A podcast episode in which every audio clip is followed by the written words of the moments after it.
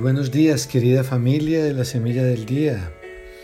Hoy es miércoles 14 de octubre de la vigésimo octava semana del tiempo ordinario. Y bueno, hemos venido reflexionando la carta de San Pablo a los Gálatas, semana y media, temas muy interesantes que tocan nuestra vida. Y hoy es la última, hoy es la última reflexión y Pablo nos hace como una lista de lo que son las obras de la carne y lo que son los frutos del Espíritu.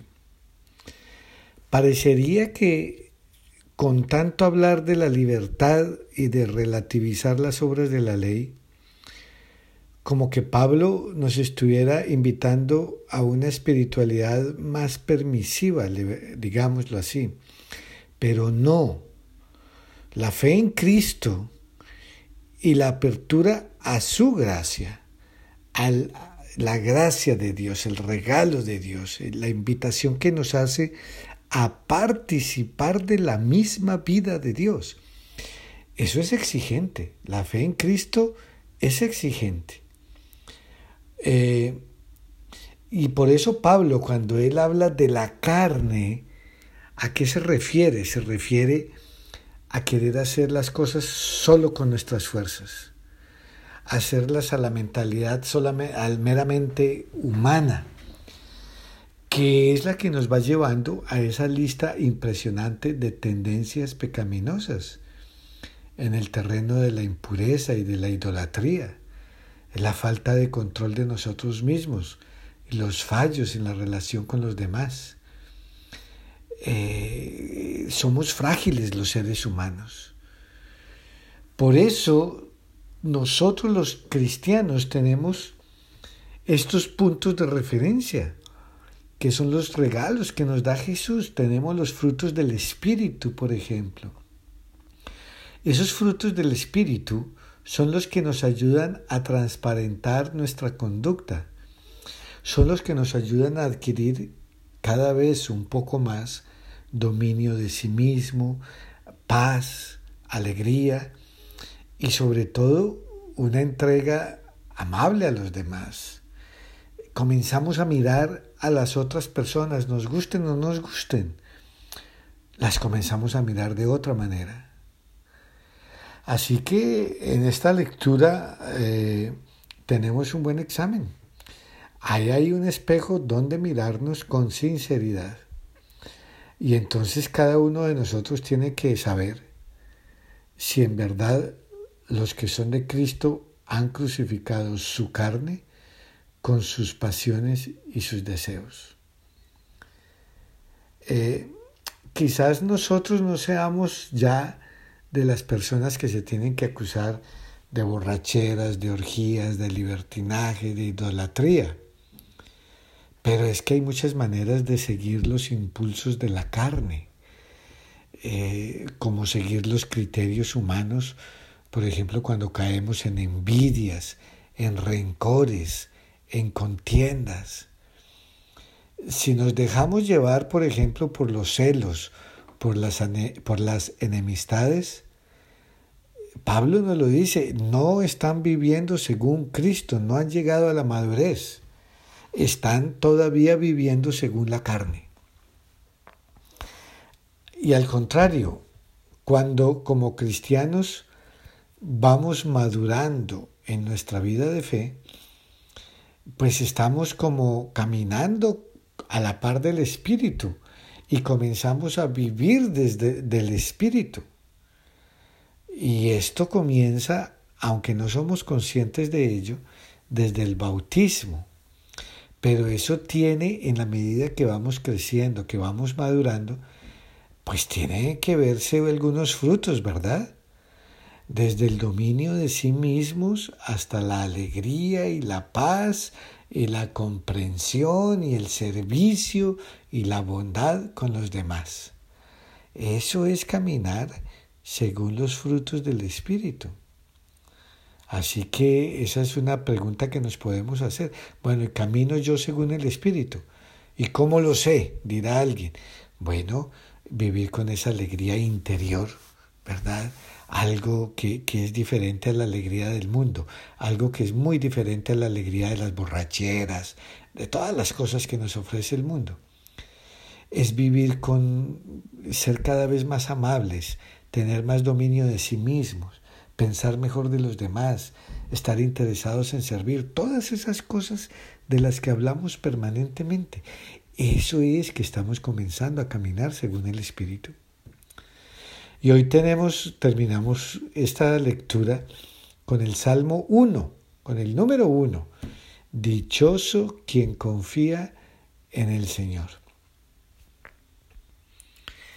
Este salmo desde hace muchos siglos eh, nos viene invitando a elegir los caminos de Dios y no los caminos del mundo. Dichoso el hombre que no se guía por mundanos criterios, que no anda en malos pasos, ni se burla del bueno, que ama la ley de Dios y se goza en cumplir sus mandamientos.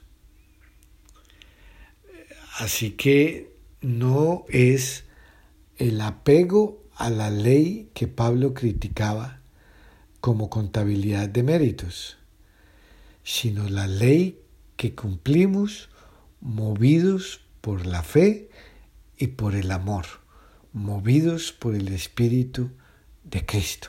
Esa es nuestra ley. Creer en Jesucristo y permitir que esa fe y el amor sea todo lo que motiva los actos de nuestra vida.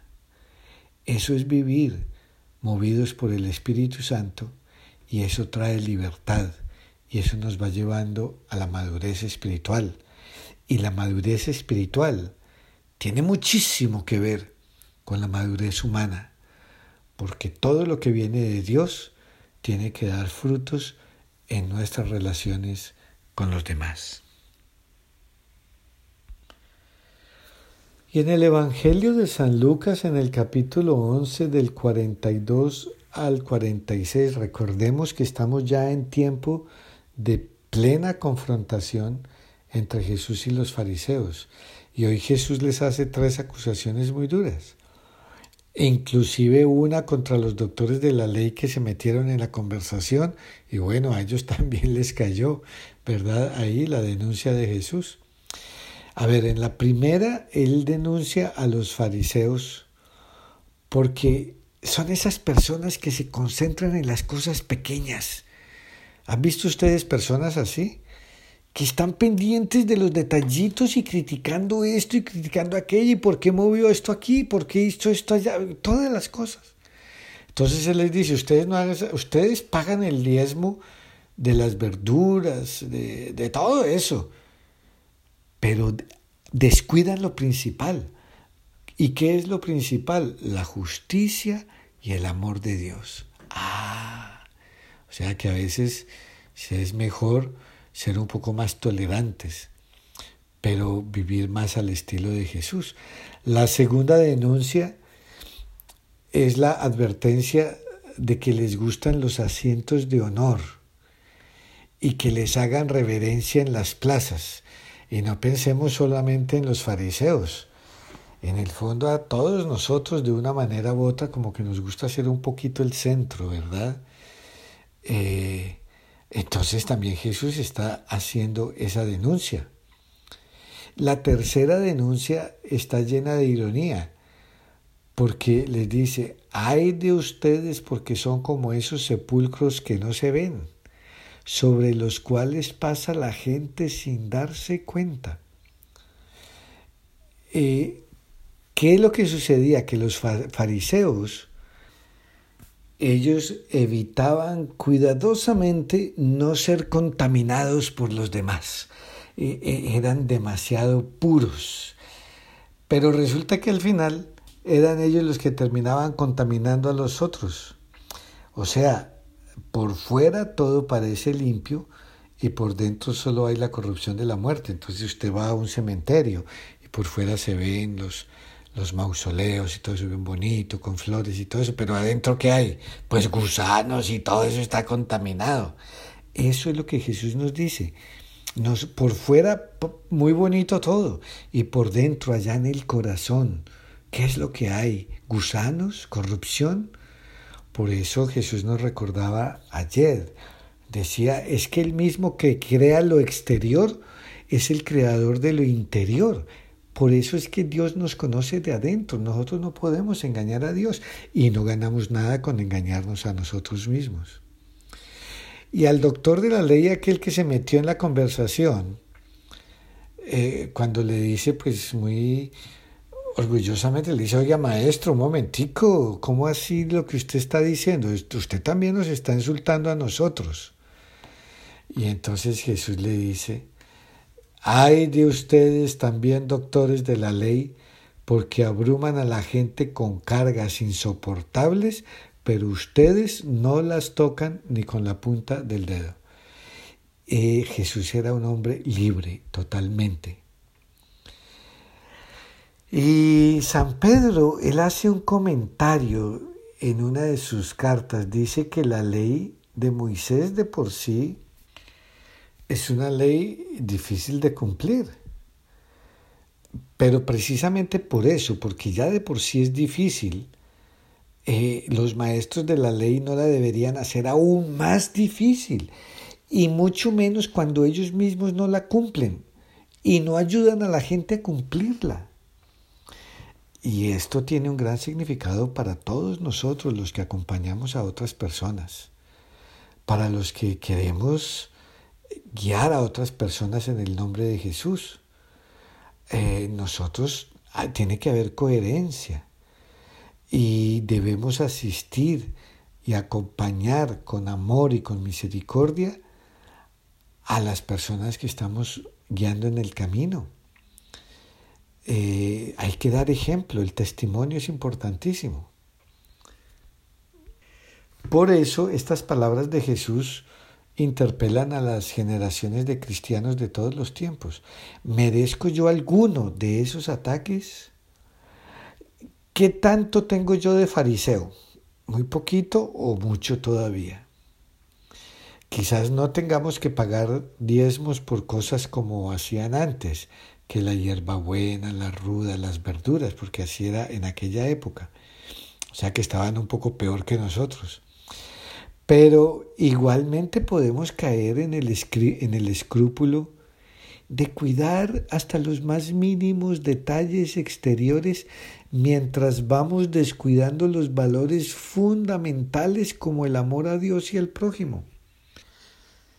Y lo que Jesús nos dice no es que descuidemos los detalles, pero que eso no nos impida atender a lo que es lo fundamental, lo verdaderamente importante.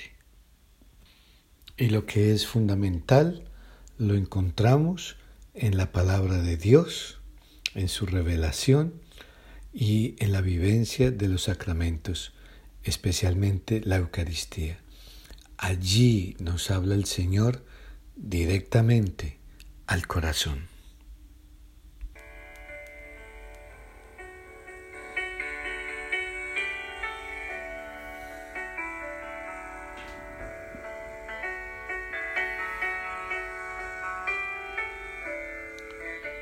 Mis ovejas escuchan mi voz, dice el Señor. Yo las conozco y ellas me siguen.